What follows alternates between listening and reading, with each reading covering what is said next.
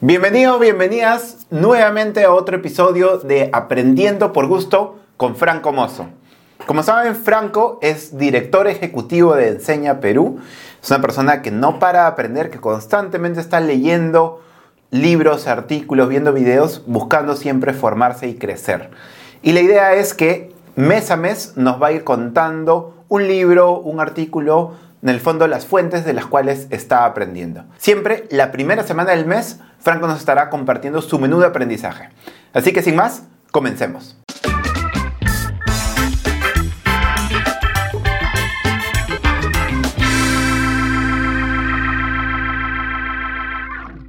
Bienvenido Franco, gracias nuevamente por estar con nosotros. Gracias Pepe, gracias por estar aquí. Buenísimo, ¿qué, qué libro entonces, qué tienes para hoy en Aprende por Gusto? Bueno, eh, cuando yo me pregunto cuál es el top 3, digamos, de, los libros que más han impactado en mi vida, este es uno de ellos y se llama Conversaciones Difíciles, que lo escribieron tres personas, eh, eh, Patton, Stone y Hin, y realmente impactó en mi vida en educación, pero en mi vida en general también. Interesante. ¿Sabes?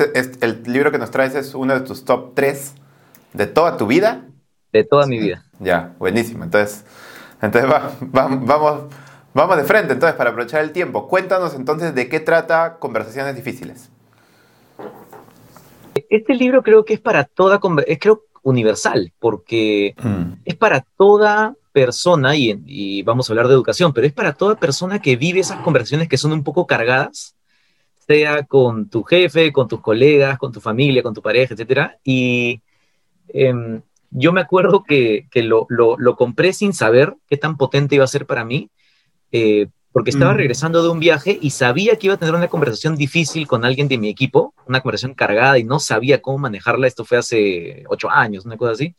Eh, y me y, encontré, a ver, ¿qué es una conversación difícil? Una conversación difícil es cuando eh, usualmente está cargada de emociones, y donde uno se siente como que está en juego algo de su vulnerabilidad o algo de su autoestima, o que lo que está en juego es muy importante, o que algo no salió bien, o que lo que se está hablando te importa mucho.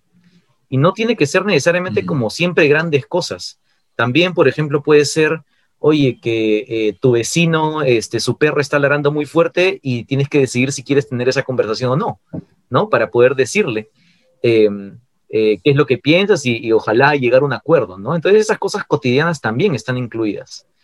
Y hay dos opciones, ¿verdad? Hay, eh, me, gusta que el autor hace una analogía cuando dice, eh, es como una granada a la cual ya le quitaste el seguro. Entonces, o te la quedas o la sueltas. Y hay que saber hacer eso, ¿no? En otras palabras, tú puedes evitar la, la conversación difícil, lo que tú sabes que quieres decir, o puedes ir a tenerla. Y cuando tú evitas la conversación difícil, los autores dicen, claro, como tú ya sabes lo que quieres decir, como estás ahí con tus emociones, porque algo ha salido mal, porque quieres decirle algo a otra persona, te lo quedas contigo. Entonces la granada se queda contigo y explota contigo. Claro. Este, Y si vas, la otra opción a veces en la mente de muchos de nosotros es, eh, la granada va a explotar junto con la otra persona, en cuyo caso puede ser que me sienta maltratado o que malogre una relación. Entonces te dicen, no tiene que ser así. Eh, y este, esto también es basado en investigación, por eso me gustó tanto, porque estos autores que en ese momento trabajaban en el proyecto global de negociación de Harvard, algo así, em, mm. estudiaron cientos y miles de conversaciones difíciles en la búsqueda de una estructura que nos ayude a entender cómo se dan estas conversaciones y que a través del entendimiento de cómo sean estas conversaciones podamos mejorar esa parte de nuestras vidas. Porque todos tenemos esas conversaciones o quisiéramos tenerlas o no las tenemos y los evitamos. Entonces, en el fondo, ¿cuál es la gran idea? Eh, la gran idea es, no sé si alguna vez te ha pasado a ti, pero a veces cuando tenemos una conversación cargada y complicada, laboralmente o personalmente, hay una brecha, dicen, primera gran idea, hay una brecha en lo que sale de tu boca para afuera y lo que estás pensando en tu cabeza. Hmm. Eh, muchas veces sientes la, la, sensación de que yo estoy diciendo algo y estoy escuchando a la otra persona, pero lo que está en nuestra mente, lo que de verdad queremos decir o lo que estamos sintiendo, está como en el detrás de cámaras. Y entonces este libro me enseñó a traer todo ese detrás de cámaras de una manera diferente a una conversación difícil. Esa es la primera idea, la brecha entre lo que dices y lo que no dices.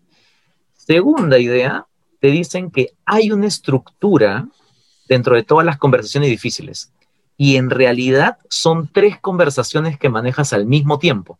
La conversación sobre qué pasó, la conversación sobre las emociones y la conversación sobre la identidad de la persona. Mm. Entonces, em, la conversación sobre qué pasó básicamente aborda como tres supuestos y te dan tres recomendaciones, ¿no? El primer supuesto que te dicen es, oye, tendemos a pensar que estamos en lo cierto, que nuestra versión de los hechos es la que, la que debería prevalecer y deberíamos alejarnos de eso, deberíamos entender esta conversación como una conversación de percepciones, no, de, no solamente de reconstruir lo que pasó, sino reconstruir lo que cada uno piensa sobre lo que pasó. Entonces es una conversación mucho más de hacer preguntas. Eh, segundo, eh, tendemos a, en esta primera conversación de lo que pasó, tendemos a asumir la intención de la otra persona, ¿no? Muchas veces la gente dice, oye, dijo esto porque tenía tal intención, que quiere hacerme esto, que quiere hacerme lo otro. Asumimos mucho esas intenciones y te dice, aléjate de eso. Y segundo, y tercero, que esto es muy clásico y creo que eh, todos lo hemos vivido, creo, es que se da en un marco de quién tiene la culpa de lo que pasó. ¿No? Y los autores, y, muchas veces es como que vamos rotándonos la culpa o tratando de rotarnos la culpa de qué pasó, a, eh, eh, o sea, tratando de que la culpa no caiga conmigo, ¿no? Claro, que no quede en mí. Claro, eh, eso, eso que coloquialmente decimos como que nos pasamos la pelota, ¿no? Entonces, los patas te dicen, oye, sal del marco de echar la culpa y de detectar de quién es la culpa y entra en lo que ellos llaman un sistema de contribuciones para el futuro. A mí me, a mí me, me, cambió eso el juego, ¿no? Porque yo, yo sí he estado personalmente y en, dinámicas donde es como, no, yo, yo no, no, tú, y, y, entras ahí en el, en el, en el toma y daca, ¿no? Este, esa sinfonía de culpas y echarse la culpa mutuamente, que ocurre en lo laboral, ocurre en colegios, ocurre en un montón de cosas, ¿no? Yo lo he visto, por ejemplo, entre docentes con padres, padres con docentes, en todas las direcciones, ¿no? Claro. Eh, la segunda conversación es sobre la emoción, ¿no? Las emociones involucradas. Y el pata dice, oye, los autores dicen, eh, la gente usualmente en conversaciones difíciles tiende a evitar hablar de sus emociones en lugar de traerlas a la mesa. Lo que genera eso es un hueco de empatía. Entonces nunca terminas viendo el detrás de cámaras de la otra persona o nunca terminas revelando tu propio detrás de cámaras y se vuelve una guerra de posiciones, a ver quién convence a quién. ¿No? De, que uno tiene la razón y el otro no. Entonces te dice, oye, eso es inevitable y a veces inclusive en el lugar de trabajo, eh, históricamente no está como tan bien visto decir, me sentí así, este es el impacto que tuvo tu acción sobre mí, ¿no? Desde la empatía, en lugar de decirte, hiciste esto, es tu culpa y te demando que, cambies de, de, tal manera, ¿no? Y esa segunda, esa segunda conversación es simplemente traer y preguntar a la otra persona concretamente cómo se sintió, ¿no? Y la tercera, que ellos dicen es la más sutil, pero la más retadora, es la conversación sobre identidad. Entonces tenemos tres, ¿no? ¿Qué pasó? Reconstruir juntos qué pasó. Eh, traer adelante las emociones que sienten las personas, porque sin eso es bien difícil empatizar.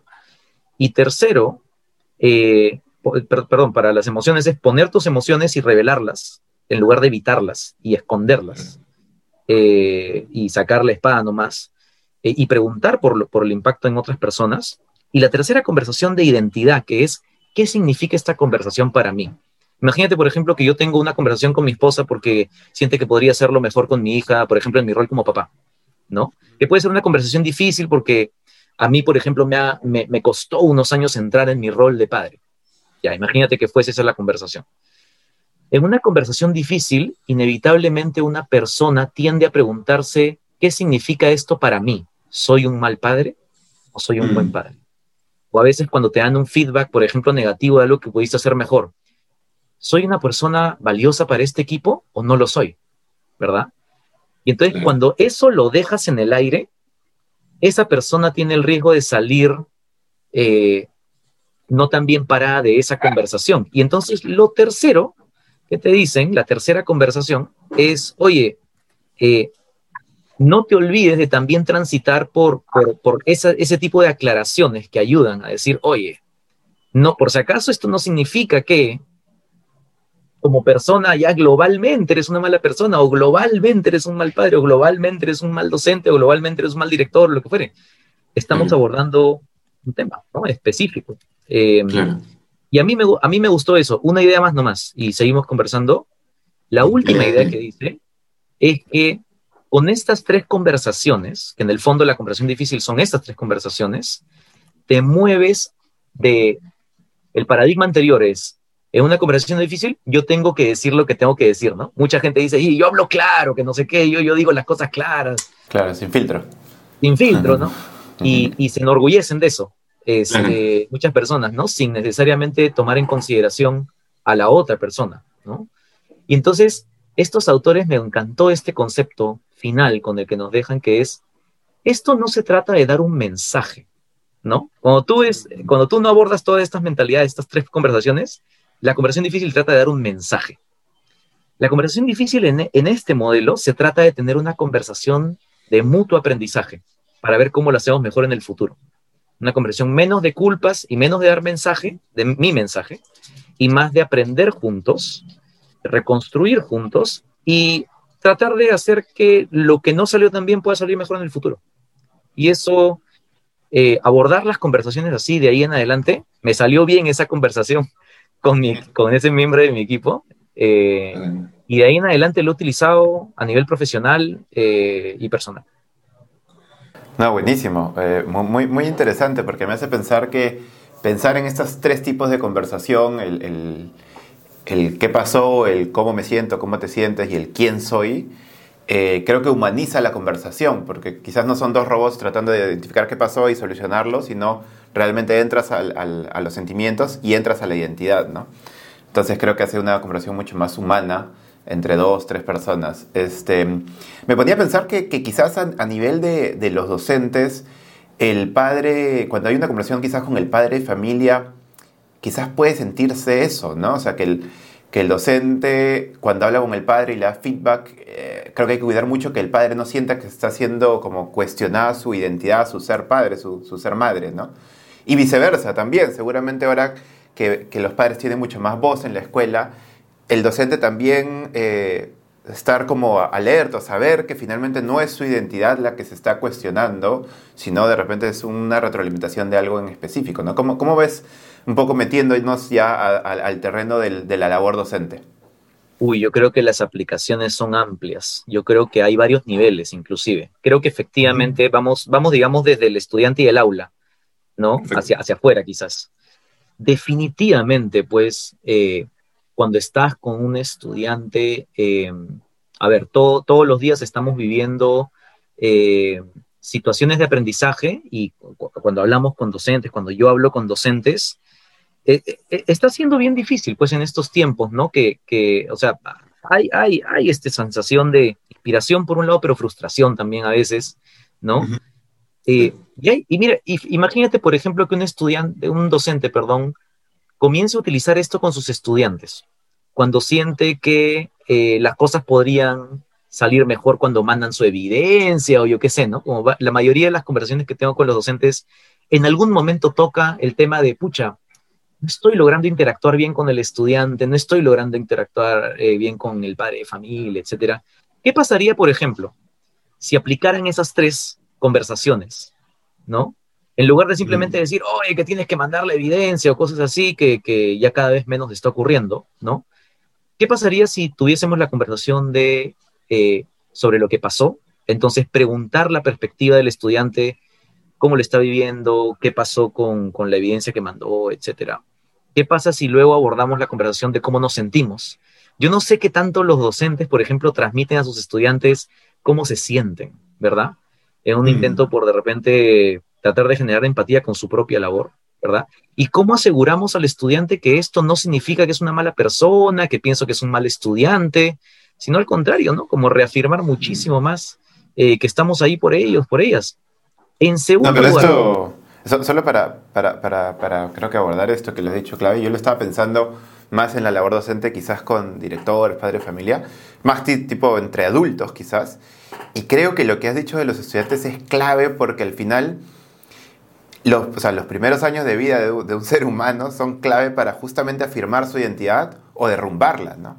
Entonces, creo que el, el, el, docente, maestro, maestra debe ser, debemos ser súper conscientes de que cada conversación con un estudiante, como tú dices, sea difícil, sea sencilla, sea por algo pequeño, en el fondo, cada momento donde quizás le damos, le decimos algo para mejorar, creo que hay que cuidar mucho y hay que abordar esta tercera conversación para justamente dejar en claro que, no estamos cuestionando que su identidad es, una y no está siendo cuestionada en ningún momento, ¿no? Porque creo que a veces, sí, muchos profesores, muchas profesoras terminan, al final el colegio termina siendo un espacio donde tu identidad sale fortalecida o sale debilitada, ¿no? Entonces creo que esto puede ayudar mucho a, justamente que todos nuestros estudiantes salgan con su identidad fortalecida y también con mucho aprendizaje y con mucha retroalimentación. Y en el fondo, también eh, eh, un poco construyendo sobre lo que, lo que dices que, que me, me pareció bien bacán, era que muchas veces la, la, la, interacción en conversaciones difíciles, como dicen los autores, ¿no? Es como mucha gente entra como unilateralmente, ¿no? Yo tengo que venir acá a decir algo, mm. ¿no? No todos entran, y justo eso es lo que propone estos autores, no todos entran en una conversación difícil a decir, vamos a, vamos a darle forma a nuestra relación, vamos a darle forma a la manera en que estamos juntos. Entonces imagínate eso en el proceso educativo, ¿no? Como promover esa cultura de, yo no estoy acá solamente para lanzarte un mensaje de mi inconformidad con algo que tú estás haciendo, a ti estudiante, etcétera, ¿no? Sino estamos aquí para construir una cada vez mejor relación. Ahí es donde viene el tema de alejarse de la culpa, y esto me impactó mucho, como tener alejarse de la culpa, quién tiene la culpa y decir, oye, esto pasó, entendamos por qué pasó, qué pasó, ayúdame a ver otras partes que yo no veo, ¿no? Que no son visibles para mí de tu propio proceso. ¿Por qué no compartimos con respeto, con, con cariño, cómo nos sentimos cada uno? Y, y, yo creo que estaría bien que un docente le diga, que le pregunte primero a un estudiante cómo se siente con su experiencia, pero también si, se, si siente frustración y si siente creo que también puede ser válido en algunos casos, ¿no? Como decir, oye, sí, yo, yo también me estoy sintiendo.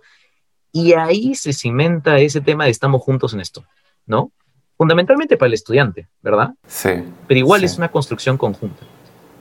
Sí, sí, sí, sí. O sea, no es el profesor arriba y el estudiante abajo diciéndole lo que tiene que mejorar o porque no aprende a veces, sino es ambos sentados al mismo nivel, eh, hablando sobre lo que pasó, compartiendo también cómo se sienten y a partir de ahí seguramente uniéndose, sintiéndose juntos y también dejando en claro que, la identidad no está siendo cuestionada. Muy interesante, muy interesante. Y, una... Eh, y, creo que, y creo que sí son, o sea, finalmente son roles distintos, ¿no? Un docente con un estudiante son, son roles distintos.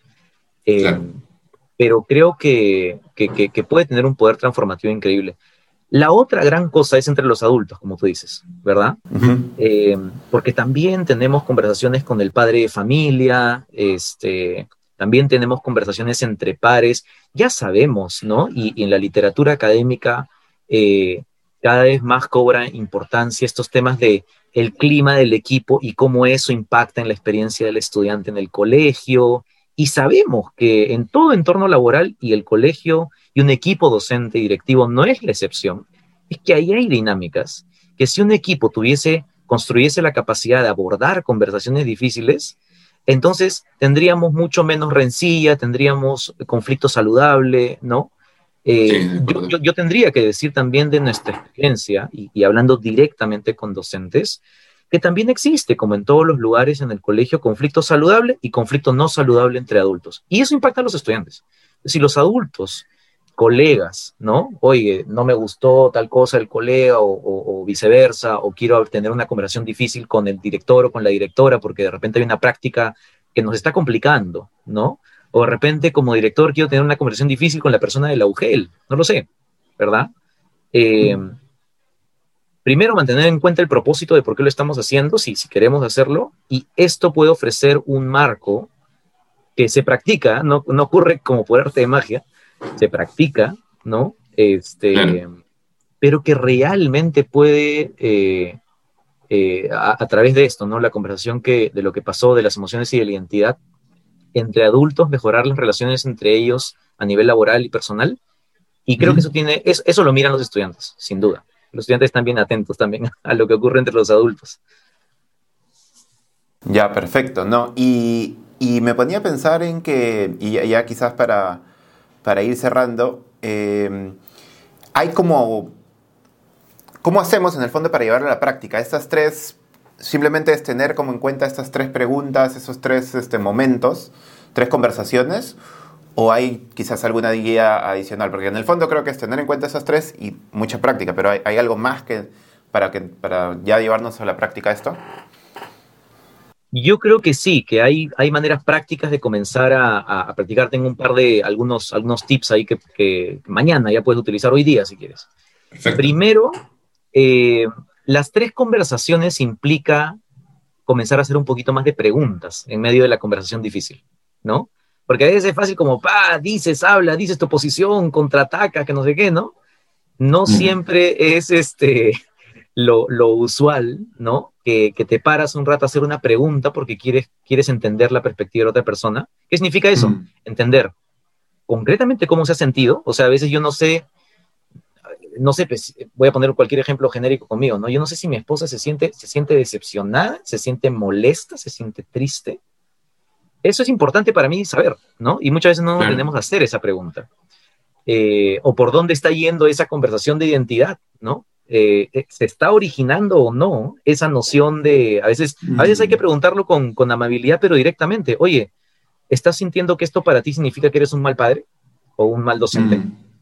Y, y, y, a veces eso, esa pregunta es bien apreciada, ¿no? Entonces, primera cosa, hacer un poquito más de preguntas y yo recomendaría como trabajar en ese lenguaje de preguntas, pueden buscar en Google cómo hacer preguntas asertivas, etcétera, y tratar de ir amasando un buen repertorio de tipos de preguntas en cada uno de estos, de estos campos, ¿verdad?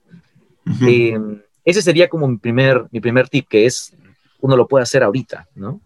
Em, con cualquier persona, en cualquier situación donde hay una conversación difícil. Y lo segundo, que es algo que sale en el libro también, es abre dos columnas, ¿ya? Porque no es que mañana ya tenemos conversaciones que nos salen perfecto. Yo tendría que decir que estoy lejos de ello, pero, pero tratando y, y, de verdad que, o sea, 90% de las conversaciones difíciles ahora siento que salen muy bien y todavía estoy trabajando en un 10 que, que siempre, siempre está ahí. ¿Qué herramienta me ayuda? Pone una columna a la derecha y puedes reconstruir tus conversaciones para poder saber cómo podrías haberlo hecho mejor. Entonces, en la columna de la derecha ponlo como si fuese un libreto de, teatro. Yo ah, dije esto, ella dije esto, yo dije esto, yo dije esto, pero acá viene la parte chévere. En la columna de la izquierda, pon todo lo que estaba pasando en tu cabeza que no dijiste durante la conversación, para que traigas a tu conciencia la brecha que estás teniendo. Y que luego tú digas, a ver, pero si esto es lo que yo verdaderamente tenía en mi mente, ¿no? Este, y esto es lo que quería decir, ¿cómo podría recorrer las tres conversaciones para decirlo, cómo podría decirlo de manera asertiva o, o cómo podría preguntar si se originó en mí un supuesto sobre la otra persona. Y ese ejercicio yo lo he hecho varias veces, escucha, es súper revelador con uno mismo, ¿no? Porque te das cuenta de tus propias brechas y rápidamente dices, oye, acá podría haber puesto una pregunta mejor, etcétera, y en el tiempo vas mejorando. Está bueno, está bueno, está buenísimo. Eh, sí, creo que esto de hacer preguntas me, me, parece muy interesante y seguro preguntas en los tres niveles, ¿no? Del, qué pasó, del, cómo te sientes y del y del y también el tema de la identidad, ¿no? Y me parece interesante que cuando creo que cuando le preguntas a la otra persona, seguramente tú, tú que estás un poco ya implementando esta forma de conversar, cuando le preguntas al otro cómo te sientes, quizás las barreras bajan rápido, ¿no? O sea, es como que, como que ven la preocupación de ti por, por el otro, más allá de, de ganar. Eh, o sea, ya no empieza a ser como un tema de ganar mi posición versus la tuya, sino es cómo estamos ambos viviendo esto, ¿no? Exactamente, por eso decía, es altamente apreciado, ¿no? Eh, y, es súper transformativo para la, para la... Eso que tú has dicho, eso lo, he vivido muchas veces, ¿no? Eh, y, también, y, y, encima de eso, la sensación de, oye, me estoy enterando de cosas que no hay forma que yo hubiese podido ver desde mi perspectiva. Entonces, se va modulando el supuesto de que mi perspectiva era perfecta, pues, y, sin no tenía ni huecos ni nada, ¿no? Que muchas veces inadvertidamente uno entra con esa perspectiva de lo que yo veo y como lo veo es, es la verdad, ¿no? Y ese es el primer supuesto que levantar, pues, ¿no? A través de esa empatía. Perfecto, entonces, para, para ir cerrando, de manera práctica, hacer muchas preguntas alrededor de esos tres tipos de conversaciones, sobre el qué pasó, sobre el cómo nos sentimos y sobre el quién soy o nuestra identidad. Y, eh, y después de cada conversación, hacer un ejercicio de reflexión, quizás en un par de columnas donde pongamos lo que pasó, lo que iba diciendo la persona, lo que iba diciendo yo, y a la izquierda lo que iba pasando por mi cabeza para un poco ir contrastando y ver cómo puedo finalmente hacer que, eh, nada, cómo puedo mejorar la conversación y, y quizás no quedarme tampoco con tantas cosas en la cabeza, sino ponerlo sobre la mesa de manera asertiva. Este, buenísimo. Recuérdanos el nombre del libro. Conversaciones difíciles, se llama. Eh, de los autores Stone, King y Patton. Stone, King y Patton. Ya, conversaciones difíciles. ¿También lo encontramos en español? ¿Lo has, ubicado? Eh, no estoy seguro, tendría que buscar. En Amazon está, en Kindle está en inglés. Este, En algún momento en Enseña Perú hicimos una guía en español, si no me equivoco. Eh, pero creo que yo le recomendaría a nuestros oyentes, eh, el impacto que tuvo en mí es, para empezar, de estar consciente de que esto existe. Yo ni siquiera sabía que había literatura de esto. Entonces andaba medio a la deriva en medio de estas conversaciones. Entonces, cualquier libro de conversaciones difíciles te va a ayudar a arrancar una nueva etapa de cómo abordas esto. Sí. Perfecto, perfecto. Entonces, conversaciones difíciles o difficult conversations, supongo que debe ser en inglés. Eh, y para cerrar, al, ya que estás mencionando que en el fondo cualquier libro puede ayudar, ¿tienes algunos libros que si alguien quiere, mañana se compra el libro, lo lee y de acá a tres días, para no esperar el siguiente mes, algunos libros más que, quisieras recomendar alrededor de ese tema? En esa línea. Sí. Este, hay, un, hay un autor que se llama Patrick Lencioni. Eh, un crack en temas de equipo. Digamos, de, eh, eh, esto es una herramienta también que si el equipo la tiene, el equipo crece. Entonces, en la literatura de equipos, Patrick Lencioni es alguien que también me enseñó mucho y tiene dos libros muy buenos, creo, para, en esa línea. Uno se llama las cinco, está en español, estoy seguro, las cinco disfunciones de un equipo, en donde en el fondo te, habla muy honestamente de lo que se requiere para tener un equipo de alto rendimiento y toca estos temas también. Eh, y la ventaja, la ventaja también de él. Y creo que eso es para, para, para tener esa mirada a nivel organizacional de cómo promueves la salud y la prosperidad de una organización pero, nunca dejando eh, de, ver que en el fondo esto se trata de personas. Perfecto, no, buenísimo, buenísimo, muy, muy, muy buena conversación, no tan difícil, eh, y, muy, y muy, mucho aprendizaje, así que nada, Franco, muchísimas gracias, un gusto de nuevo, como siempre. Eh, esta es la edición de julio, te esperamos en agosto para seguir aprendiendo de, lo que vas leyendo, de esta capacidad que tienes de, no parar de aprender. Así que, no, gracias. No sé si palabras finales, Franco, este, para ir cerrando. Muchísimas gracias. He disfrutado mucho la, conversación y un saludo a todos, a todos los que nos están escuchando. Realmente un honor poder seguir compartiendo por acá y aprender juntos en el fondo. Buenísimo. No, gracias a ti, gracias a ti. Entonces, nos vemos la próxima semana. Muchísimas gracias, Franco. Gracias a todos. Cuídense. Chao. Si te gustó esta entrevista, si te gustó este libro de lo que acabamos de aprender con Franco, no olvides suscribirte en nuestros canales de YouTube, Facebook, Instagram, TikTok y también seguirnos en Spotify, en Apple Podcast para escuchar todos los episodios de Aprendiendo por Gusto con Franco Mozo. Nos vemos la próxima. Chao.